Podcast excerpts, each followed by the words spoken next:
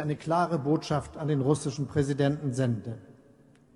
Beende diesen Krieg, ziehe deine Truppen zurück und mache den Weg frei für Gespräche über einen Frieden, der kein Diktatfrieden Russlands gegenüber der Ukraine sein. Kein Land ist der Hinterhof eines Nachbarn und niemand darf sich das Territorium eines anderen aneignen. Западные танки лучше советских, которые прикарманил себе Путин. Мол, чего так все уперлись в эти леопарды с леклерками? Сейчас объясню. Советская доктрина относилась к танкам как к людям, расходный материал. СССР произвел их в поражающих воображение количествах – около 100 тысяч. Это больше, чем людей в некоторых армиях не самых маленьких стран. Задача была в случае глобального столкновения двинуть всю эту массу по Европе. Большая часть бы, конечно, обнулилась по дороге, но какая-то докатилась бы до Ла-Манша, по замыслу стратегов советского генштаба. Поэтому никаких удобств, минимум электроники, примитивные системы управления. Главное быстрота, мощь и правильно, количество. Только на Западном театре в 60-х были развернуты 8 танковых армий. В западной школе было и есть по-другому. Там собирались не наступать, а обороняться – и никто, разумеется, не мог позволить себе настругать танки в таких количествах. Такое не вывезет ни одна экономика. Поэтому упор был сделан на выживаемость экипажа. Сюда входит и комфорт. Удобнее, меньше устают, лучше сражаются. Отличные системы прицеливания, чтобы поражать советских издалека. Боеприпасы с высокой бронепробиваемостью и хорошую связь. Поэтому западные танки... Ukraine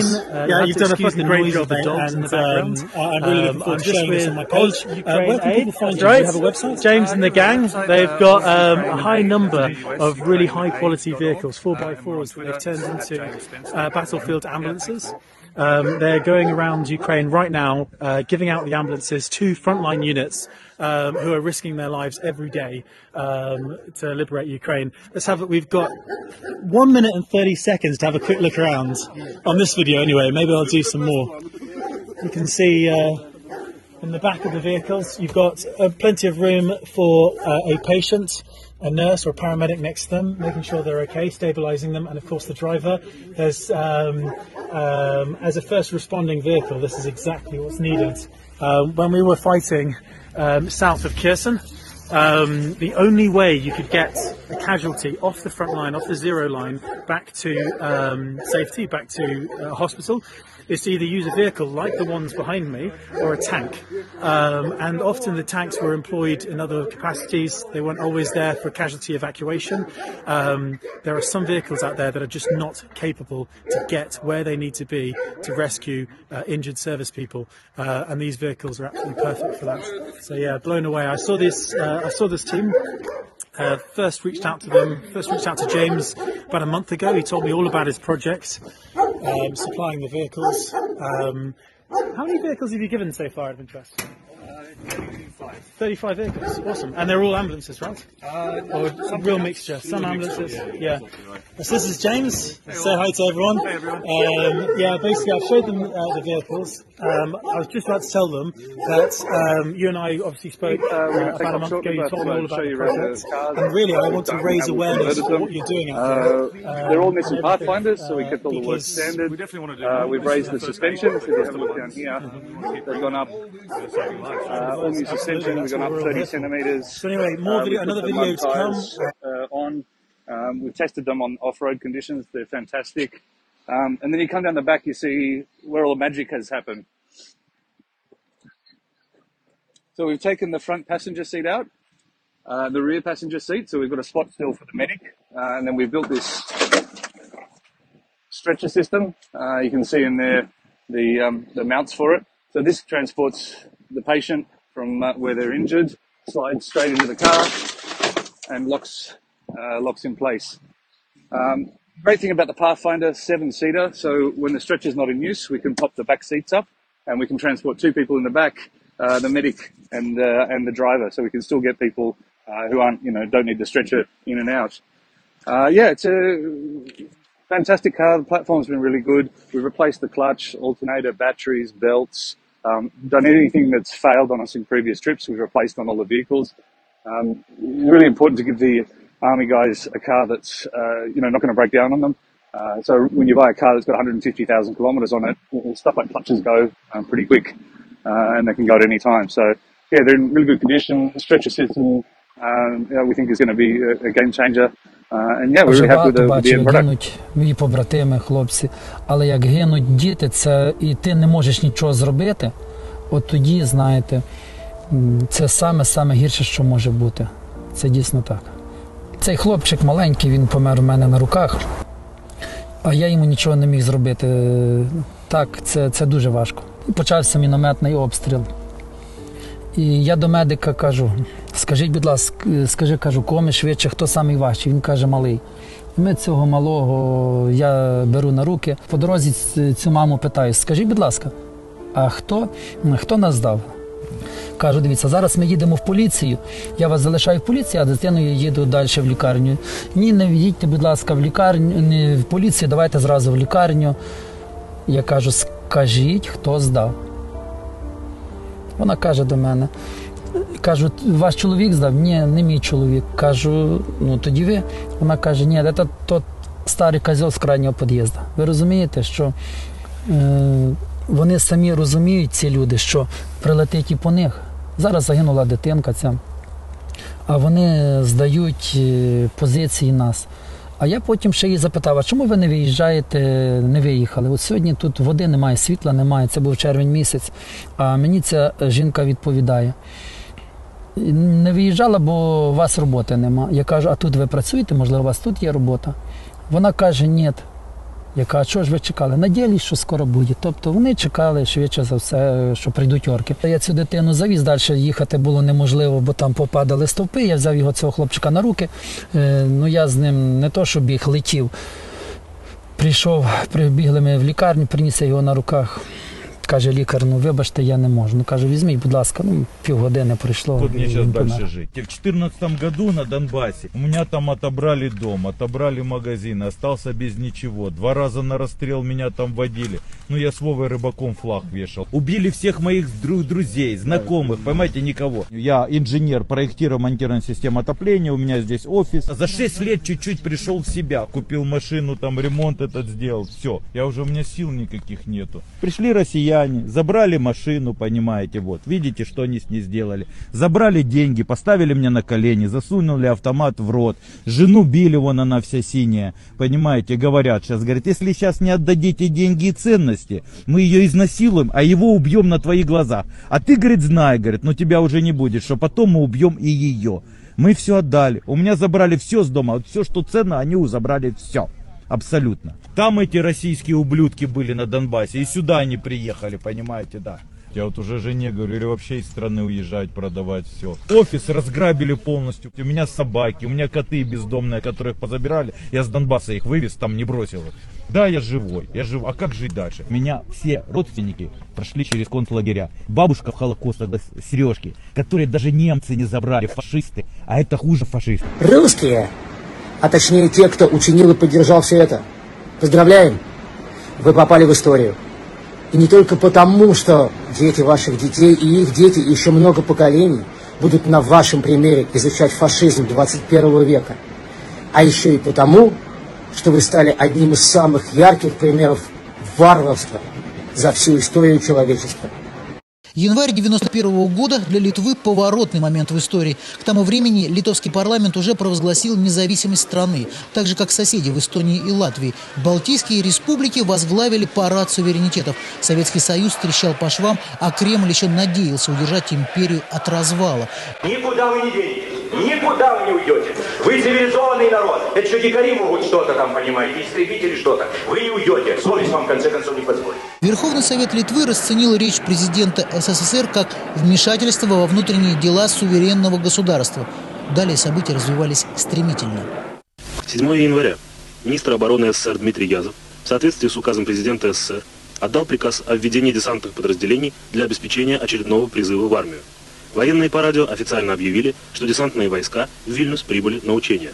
Кроме псковских десантников прибыло также спецподразделение КГБ «Альфа». В ходе так называемых учений вооруженные люди на танках и БТРах начали захватывать ключевые объекты литовской столицы. Но защищать свой город вышли тысячи горожан. Первое столкновение с применением оружия случилось 11 января при штурме Дома печати.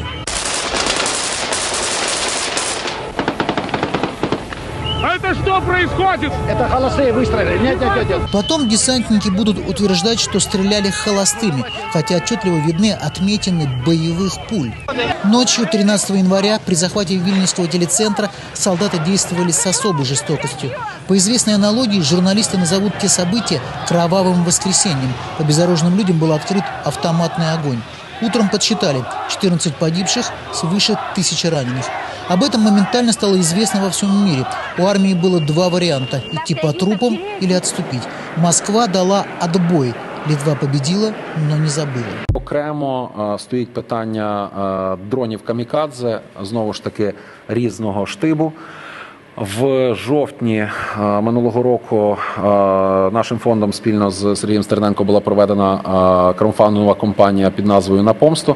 Ми зібрали 352 мільйони гривень якими розпоряджалися згідно того, е, яка була пропозиція на ринку на тому чи іншому е, етапі.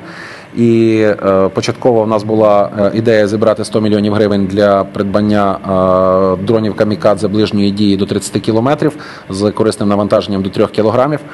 Це такий хірургічний скальпель. Е, Але окрім того, що ми законтрактували їх, а все-таки е, індустрія розвивається і з часом з'явилися достатньо смачні пропозиції.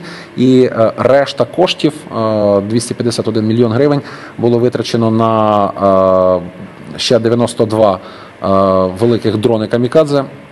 42 з яких е, діє до 200 кілометрів з корисним навантаженням 8 кілограмів, і е, 50 дронів, е, які здатні нести е, 30 кілограмів на 800 кілометрів. В принципі, по ТТХ це все, що я можу сказати. Все решта це вже в е, е, полі інтересів і в колі інтересів е, тих структур Міністерства оборони, е, яким це було передано. Просто я хочу, щоб було розуміння, що це не та номенклатура, яку, наприклад, як звичайний там дрон Mavic 3 чи Autel 2 можна передати е, на там передню лінію використання. Це достатньо е, місцями складна технологічно, місцями простіша е, техніка, але яка потребує е, достатнього рівня е, невитоку інформації, як вона буде застосовуватися, по яких цілях. Відповідно, застосовується тими структурами, які володіють найбільш е, ширшими розвідданими. Я правильно розумію, що ті дрони камікадзе з величезною дальністю дії були передані вже до Збройних сил України. А, Вони були законтрактовані, вони були оплачені і поступово надходять у розпорядження. Просто це не та історія, коли виробник, а у нас зараз виробництво практично усього, що несе загрозу для Росії, це децентралізована історія. Ну, збирати, накопичувати це виробництво в одному місці це надто ласа ціль для російських ракет.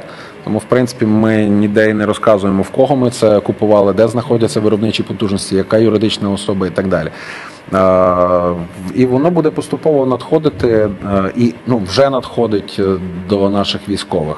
Тобто структури е, сил спецоперацій, Альфа СБУ та головного управління розвідку ц- розвідки це кінцевий споживач е, тої Капел продукції. яку скинул ми в себя законтрактували. каску, наушники, уже вообще не мог, ну, все мешало. Дополз до подвала, у меня, получается, бронежилет был такой, но я как бы любитель был таких э, острых ощущений, у меня было на бронежилете все. У меня э, броня весила там кил- килограмм, ну, я не знаю, там, ну, я взвешивался, без брони весил 62, в броне 95, э, С инлавом и с автоматом 110. Короче, я нормально движевал. И я понимаю, что я в этот подвал вот так типа залезть не могу. Мне надо боком. А боком, ну как бы мне неудобно, у меня сил не хватает. Я говорю, не могу залезть. Говорит, было сейчас, подожди. Короче, тип находит силы в себе на одной ноге встать, пока у него вторая ужасно болит, взять меня за шкирки, вот так вот повернуть, он меня, получается, затягивает вот так вот э, в, в подвал, падает сам, и я, получается, падаю в подвал вот так вот вни- спиной, и у меня ноги торчат, короче, с подвала. И я понимаю, что у меня одна нога торчит вот так с подвала, а левая просто мне падает на голову. Я такой, типа, смотрю на нее, такой, фу, гадость. Так вот ее скидываю, типа, с себя. Э, смотрю трубы, типа, э, и думаю, надо сейчас от трубы облокотиться, вот так вот на спине отлажу, ложусь. Думаю, ладно, надо жить, короче. Думаю, не буду сейчас вздыхать. Я только тянуться за турникетом, и тут уже забегают наши парни, они, сейчас все будет, пацаны. Они, короче, сделали с меня конфетку буквально за полторы минуты. Меня привезли на завод, на заводе в подвал. В подвале там уже, там, видимо, с э, госпиталя перевозили, типа, аппаратуру. Э, Я, при, я приехал, и, получается, там стол стоял, это лампа здоровая. Типа, меня так вот положили, начал сразу врач-анестезиолог мне ставить подключичный катетер, обычный катетер.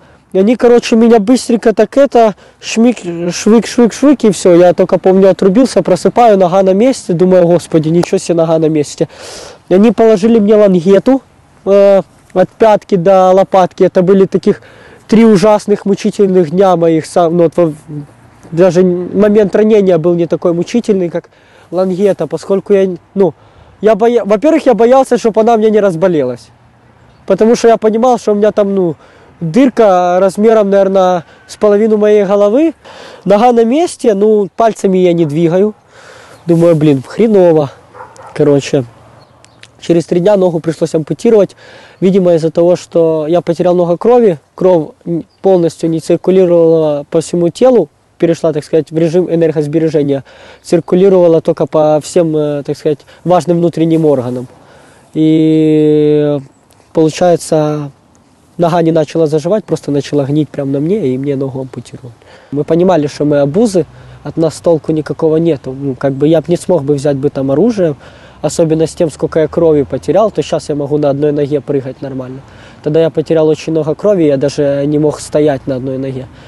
Э, И я понимал, что я ну, не смогу уже взять оружие и драться вместе с парнями, но в большинстве случаев у парней присутствует такое чувство, как будто мы пацанов там оставили. Очень обидно было, когда я видел трупы маленьких детей.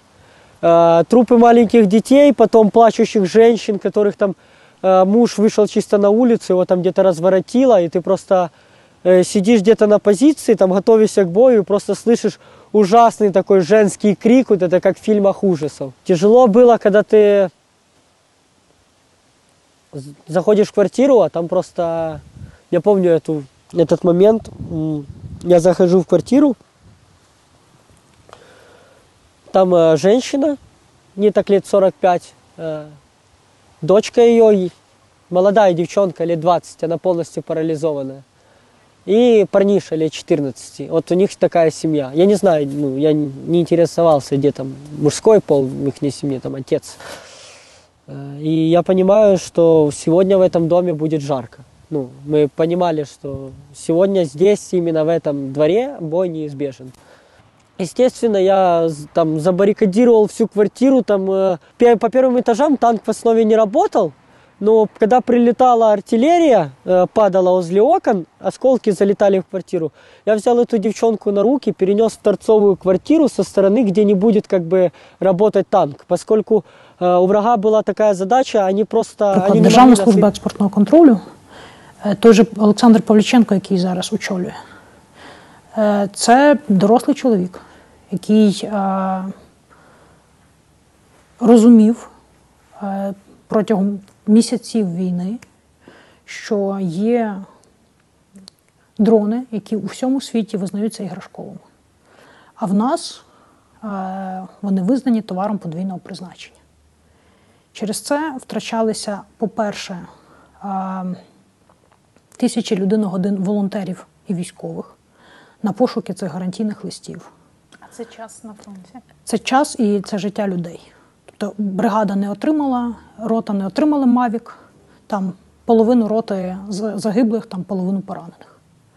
Був закритий через це ринок і досі закритий.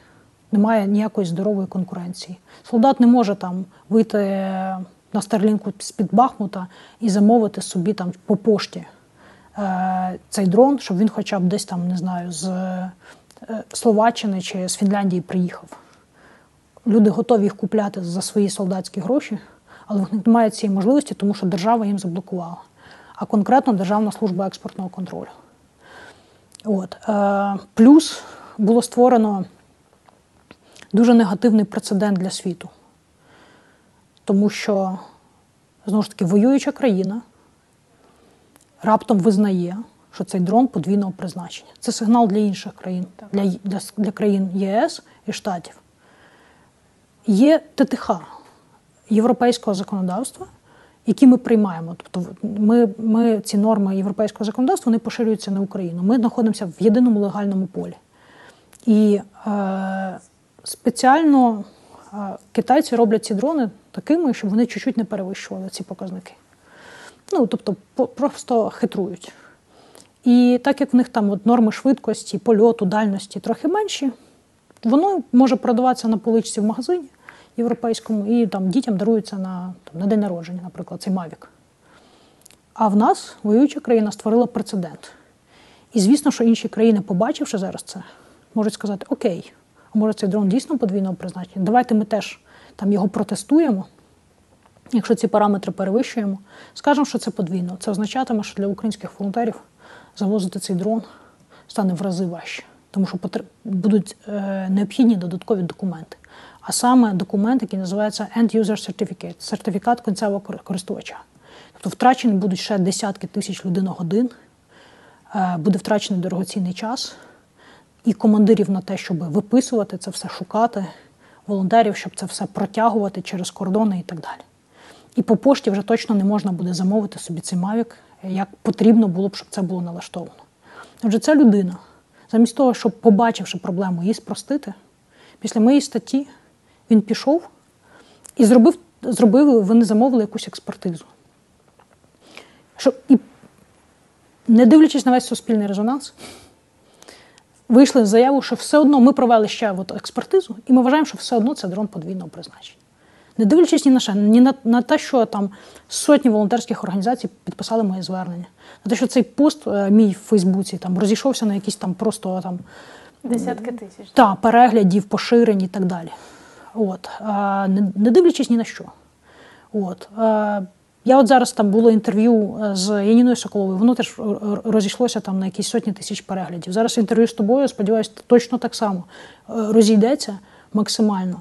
І люди почують, що ця проблема, от станом зараз на е, вже починається третя декада січня 23-го року, не дивлячись на весь е, спектр уваги до цієї проблеми, вже на рівні це про це знають депутати. Кабмін про це знає там.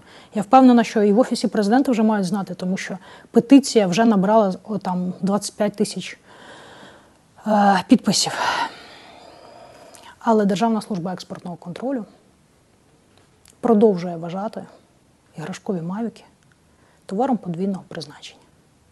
І в зв'язку з цим я не маю іншого виходу, як сказати, що було би дуже добре, щоб так як Павліченко створив прецедент для інших країн, так само, щоб в країні був створений прецедент на прикладі одного чиновника,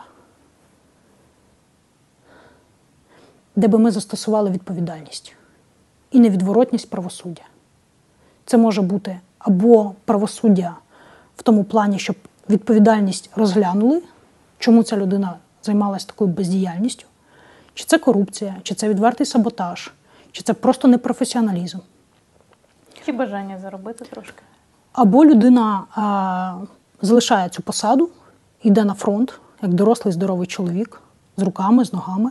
А на цю посаду приходять наші пацани, які вже без рук, без ніг, які по госпіталям, але в яких прекрасні освіти, які завершували університети, закінчували в Україні з червоними дипломами, за кордоном. Єл, Гарвард, Оксфорд. Вони всі вертались сюди, взяли в руку зброю, лишили там кар'єри. Вони можуть займати цю посаду. І я вважаю, що якщо чиновник не виконує свої обов'язки і навпаки шкодить, він повинен негайно йти з посади в лічені дні.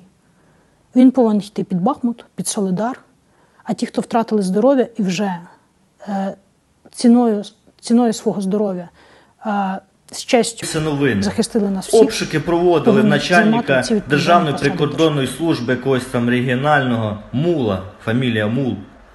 В квартирі Одесі 40 мільйонів гривень, полмільйона баксів, 380 тисяч євро. Документи на віли в Іспанії, віли в Італії. Це тільки що от вдома лежала налічка, налічка просто лежала вдома. ДБР обшук робила. Це вже не говори, що там в офшорах. І це одну людину, мільйони доларів, одну людину трусанули, мільйони баксів. А цих тварів за 30 років, знаєте скільки? Це мільярди, мільярди доларів. Бюджет Отступать и оставлять э, рубежи. А режим э, может из этого пошатнуться? Или- Может. В каком случае? В случае, если армия побежит и будет разбита, де-факто у России не будет армии. К- Как это может произойти? Это далее его свергнут военно? Да нет, почему? Просто ВСУ придет в Москву, ее некому будет защищать. Вся армия будет разбита еще в Украине. То есть вы верите в то, что украинские войска могут... э, Ну а почему нет? Если они уже треть армии разбили, почему им две трети не разбить еще? Потому что у них нет наступательного вооружения, Ну, американцы говорили. ему дадут. Аппетит приходит во время войны, еды. Ведь еще две, два месяца назад нельзя было представить, что американцы дадут то, что они уже дают. Значит, через два месяца они, может, дадут и то, чего они сегодня себе представить не могут. Что сейчас может происходить э, с э, элитами в России, э, которые... Не знаю, я не знаю, что такое элита. Ну, условные чиновники из администрации президента, депутаты Госдумы, санкции, которые вводит сейчас Запад, они их, наоборот, сплачивают вокруг Мне Путина? плевать. Они могут все что угодно делать. Они не имеют никакой субъектности. Это никто. С Украиной что будет? Ой, за Украину не переживайте, с Украиной все будет хорошо. С Украиной все будет хорошо. Я очень желаю того, чтобы они добились тех военных целей, которые они ставят, то есть освободили свою территорию, включая Крым. Но даже если это произойдет там, частично, то оставшаяся часть Украины, конечно же, а, достаточно быстро интегрируется в Запад, и ее ждет хорошая жизнь. Хорошая история. Мне нравится. Украинцы, конечно, молодцы. Thank you very much and good afternoon and thank you Estonia for Hannah for hosting us today. It was important to come here because uh, while we're often focused on Ukraine, we shouldn't forget that countries like the countries in the Baltics are right on the front line uh, of Russia who may or may not seek to put pressure uh, on those neighbours. And as you stand here in this hangar, you have Danish tanks, you have French uh, military serving here, you have British and Estonian uh, doing the other part of the job, which is reassurance on the borders and boundaries of NATO uh, that we are determined to defend ourselves as well as support Ukraine. When President Putin started the invasion on the 24th of February, he made a number of assumptions. The first one being uh, that Ukrainians would not fight. The second one being that his superior military, as he thought about it, would quickly crush any resistance, and by now, in fact within three weeks, he would be pretty much in control of Ukraine. And finally, he banked on the fact that he thought the international community was fickle, that it wouldn't stick together, that we wouldn't see it through, uh, and indeed by now we'd have all got bored uh, and been bullied by high energy prices. Well, none of those have turned out to be true. 2023 is about demonstrating to Putin that that last point, the point that the international community isn't uh, fractured, that the international community is more than ever determined to stand by Ukraine to see it through. You know, we are here today and we'll be here tomorrow in Ramstein in the United States, hosted a Ramstein conference with many more of our uh, both NATO partners but also other non-NATO nations to make it very clear to President Putin that we will continue to donate, continue to train, and continue to stand by Ukraine. Because if President Putin is banking on us getting bored this year, he's wrong. We will plan for this year and next year and the year after and beyond. And as the Prime Minister of Finland, I think, referenced yesterday, this is uh, for the long haul. We're in it for the long haul.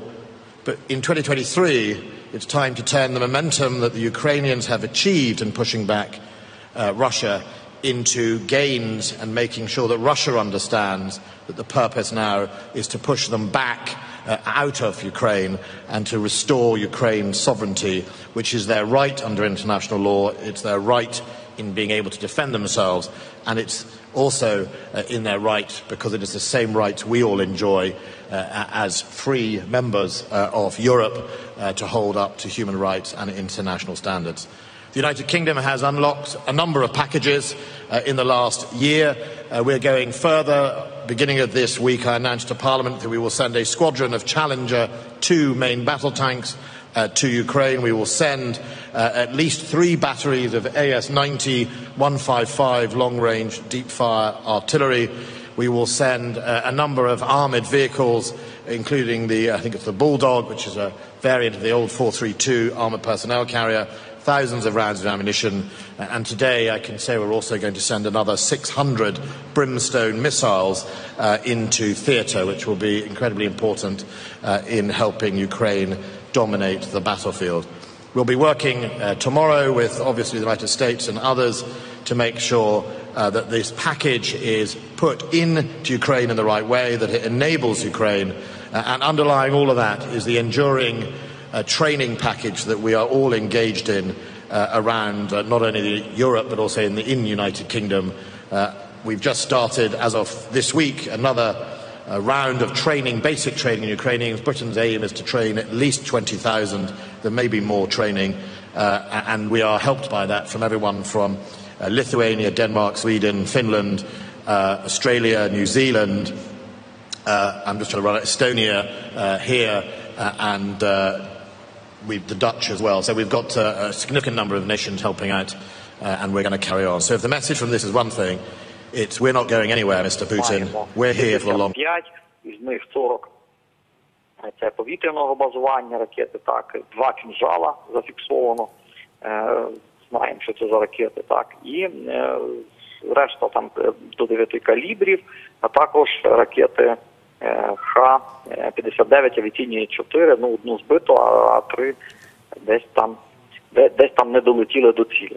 От, власне, такі е, результати сьогодні роботи. Е, Зрозуміло, що десь є можливо наслідки, е, будуть і вони усуватися, але це знову ж таки чудова робота, і це ще хочу зазначити, ще не приїхали до нас усі ті обіцяні системи протиповітряної оборони.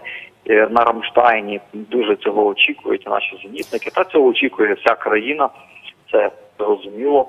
І е, ці системи, які прийдуть, так ви знаєте, що не лише Аріс і Насам тепер, а і е, системи Петріот. Слушай, ну какая же гнида Семен Слепаков? Жалкая, мерзкая гнида. Не человек. Вот просто кусок дерьма. И смотришь на них и думаешь, ведь сколько лет вот прям вот с причмокиванием брали. Деньги у всей власти, у кого угодно. да? Роликов У кого угодно. реклам. Все, какие же жалкие. Сем, знаешь, ты, конечно, совсем не мужик. Ты такая жалкая, мерзкая скотина. И, кстати, что ты в Израиле забыл? Из тебя еврей, как из говна пуля. Ты что, в израильской армии пошел служить? Ты что, готов за свою новую родину умирать? Hello, and welcome to Frontline Update. Today's update Ukraine continues to be victorious in this war against evil. Russia continues to lose. The men and women of Ukraine continue to be Krasavchik и Khersonya. Rusny Pizda, Idi Nahui Russians, Idi Nahui. Putin still a suka, i Putin Stary Kozel Baz Yayets. This has been a Frontline Update. Slavo Ukraine. Heroam Slava. Всем привет! Меня зовут Виталий Овчаренко. Я солдат Вооруженных сил Украины. И в этом своем видео хочу рассказать, что ждет насильно мобилизированных украинцев в армию Российской Федерации после их поп- попадания в плен Вооруженным силам Украины. Но прежде всего хочу сказать, что я дончанин, и у меня, к сожалению, есть друзья и знакомые, которых Россия насильно мобилизировала в свои ряды и гонит на наши украинские пулеметы. И мне от этого, ребята, очень болит. Ребят, дончане и угончане, которых Россия насильно мобилизировала в свою армию. Россия вас нагло использует в своих целях, хладнокровно прикрываясь вами и используя вас как пушечное мясо. Вас бросают на самое смертельное направление. Вас ненавидят сами российские солдаты. Вы для России просто расходный материал. Именно вас, так называемых мобиков, из украинских территорий, сами русские называют одноразовыми. И мы все понимаем почему. Ребят, не становитесь игрушкой в руках русских. Сдавайтесь в плен. И чем раньше вы сдадитесь в плен, тем больше шансов у вас остаться живыми. Украина демократическое государство. И по отношению к тем украинцам, кто сдался в плен добровольно, а это, поверьте мне, фиксируется, после победы будет применена амнистия, и вы окажетесь на свободе, и вернетесь к своим семьям, жить тихой и мирной жизнью. Да, после сдачи в плен и до конца войны вы просидите на охраняемой территории, но согласитесь, это лучше, чем умирать в полях Луганщины. Да, и те, кто не смогли добровольно и быстро сдаться в плен, Украина тоже не планирует жестко карать. Украина не Россия. После войны вы получите в большинстве своем условные сроки. Ведь экономике Украины нужны будут рабочие руки. Да и вы, в конце концов, такие же украинцы, как и мы. И все мы с вами хотим, чтобы война быстрее закончилась. И хотим вернуться к своим семьям. И сдавшись в плен вооруженным силам Украины, вы гарантированно вернетесь к своим семьям.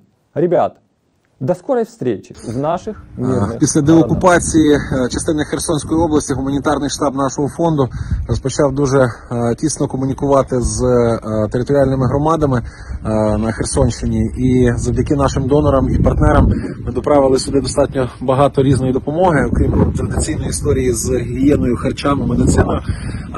В нас тільки обігрівачів і буржуйок зайшло сюди на громади Херсонщини понад три сотні.